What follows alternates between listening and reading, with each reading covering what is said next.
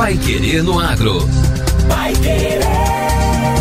O Jornal do Agronegócio. 91,7. Colheita, venda, transporte e armazenamento do fruto são proibidos antes do dia 1 de abril. Norma do Instituto Água e Terra tem o objetivo de garantir o consumo sustentável e proteger a reprodução da araucária. O Instituto Água e Terra, IAT, vinculado à Secretaria do Desenvolvimento Sustentável e do Turismo, libera a partir de hoje a colheita, venda, transporte e armazenamento do pinhão. A recomendação é que a semente seja colhida de pinhas que já caíram, sinal mais do que garantido de sua maturação. Além disso, evita que a pessoa corra o risco de queda ao subir numa araucária. As normas e instruções são estabelecidas na portaria do IAP, número 046-2015, e têm como objetivo conciliar a geração de renda e proteger a reprodução da araucária, árvore símbolo do Paraná ameaçada de extinção. O diretor-presidente do IAT, Everton de Souza, explica que quando o peão cai ao chão, é uma oportunidade para animais, como a cutia, ajudarem a semear em outros lugares garantindo a reprodução da araucária. Então, importante destacar que essa liberação, essa autorização, ela está feita para as sementes maduras, aquelas que têm a cor característica, amarronada, e não aquela cor esverdeada, cor mais esverdeada, mais clara, é sinal de que a semente ainda não está madura. Importante também destacar que, que seja seja dada essa oportunidade também para que os animais eh, possam também naturalmente fazer a, a, a, propagação dessa semente no meio, no meio ambiente. Eh, a cotia, especialmente, tem, tem um gosto especial pelas sementes de, de pinheiro, do, aliás, do, pelo pinhão, né? e, portanto, podem fazer essa, essa disseminação natural da, da semente do, pin, do pinheiro, que é o pinhão. Mesmo sendo colhido na data permitida, é proibido o consumo e venda do pinhão verde.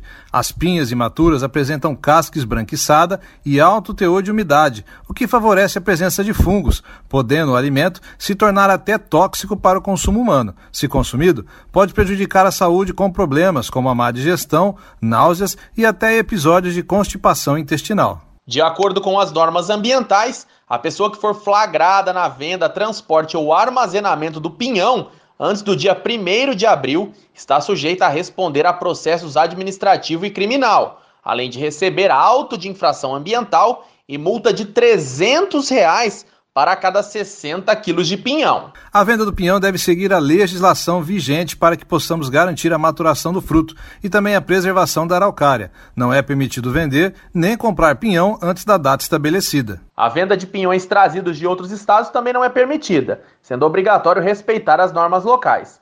Denúncias sobre a venda irregular de pinhão e demais infrações ambientais podem ser feitas no link Fale Conosco no site do IAT ou pelo telefone do Instituto em Curitiba, 41 3213 3700 ou ainda nos escritórios regionais do IAT e na Polícia Ambiental. A venda de pinhões trazidos de outros estados também não é permitida, sendo obrigatório respeitar as normas locais. Vai Querer no Agro. O Jornal do Agronegócio. BNDES suspende novos pedidos de financiamento do Pronamp. O Banco Nacional de Desenvolvimento Econômico e Social, BNDES, informou aos bancos credenciados em circular que suspendeu novos pedidos de financiamento da linha Pronamp Investimento. A linha, abrigada no Plano Safra 2020-2021, é voltada a médios produtores rurais. O bloqueio ocorreu, segundo o Banco de Fomento, por causa do nível de comprometimento dos recursos para o programa no ano agrícola 2020-2021.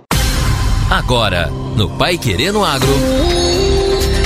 Destaques finais. Bancada ruralista vai atuar para derrubar vetos de Bolsonaro ao projeto do Fiagro. Parlamentares ligados ao agronegócio vão atuar no Congresso para derrubar os vetos do presidente Jair Bolsonaro, a lei que cria o Fundo de Investimento no Agronegócio, o Fiagro. Em comunicado, a Frente Parlamentar Agropecuária, FPA, criticou a forma como o projeto foi sancionado e informou ter fechado questão contra a decisão do Poder Executivo.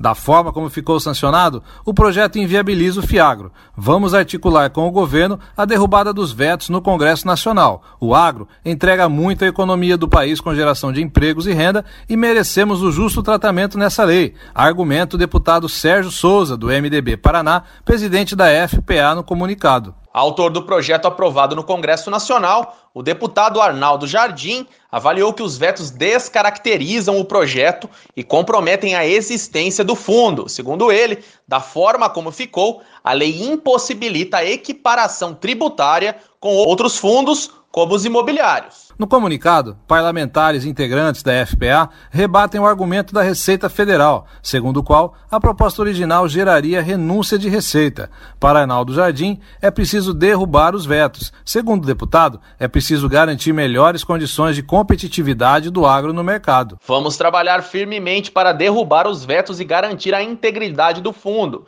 O Fiagro é necessário, a agro vai precisar de mais investimentos para garantir a vitalidade e força aos produtores rurais, disse Jardim, de acordo com o divulgado pela Frente Parlamentar Agropecuária. Relator do projeto do FIAGRO na Câmara dos Deputados, Cristiano Áureo, do PP do Rio de Janeiro, lembra que a ideia é criar mecanismos no mercado de capitais, para que o setor dependa menos do Tesouro para se financiar. Com os vetos, o FIAGRO morre, diz ele.